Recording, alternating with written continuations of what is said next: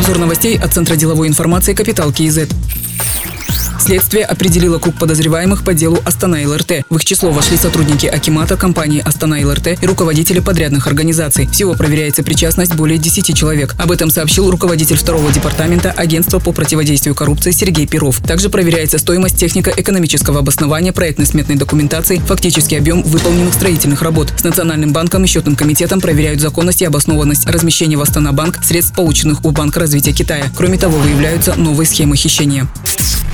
Заместитель Акима Нурсултана Ирлан Бекмурзаев рассказал о планах по строительству Диснейленд. В настоящее время определяют, где именно можно выделить земельный участок. Для того, чтобы пришел инвестор, проект необходимо обеспечить инфраструктурой, водой и электричеством, сказал Ерлан Бекмурзаев. Скорее всего, парк будет крытым, чтобы была возможность работать круглый год. Пока в среднем туристы в Нурсултане останавливаются всего на полтора дня. В планах увеличить этот показатель до трех дней. В июле текущего года сообщалось, что в Шимкенте планируется построить аквапарк и парк аттракционов, подобный Диснейленд. Интерес к этому проекту проявил непальский инвестор. Для парка развлечений не планировалось выделить 100 гектаров.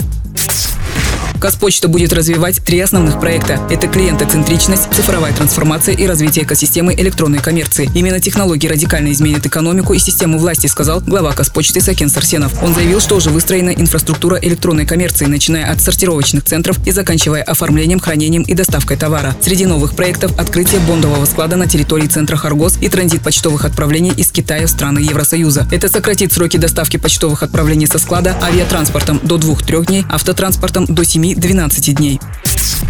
Ученый Константин Сыроежкин признан виновным в государственной измене, как сообщила пресс-служба Комитета национальной безопасности 7 октября текущего года специализированным межрайонным судом по уголовным делам города Алматы Константин Сыроежкин был признан виновным и осужден к 10 годам лишения свободы. В разные годы он работал в Институте уйгуроведения Академии наук Казахской ССР, Центре востоковедения Академии наук Республики Казахстан, Казахстанском институте стратегических исследований при президенте. Был руководителем информационно-аналитического отдела журнала «Континент», главным научным сотрудником Института востоковедения Министерства образования и науки Казахстана.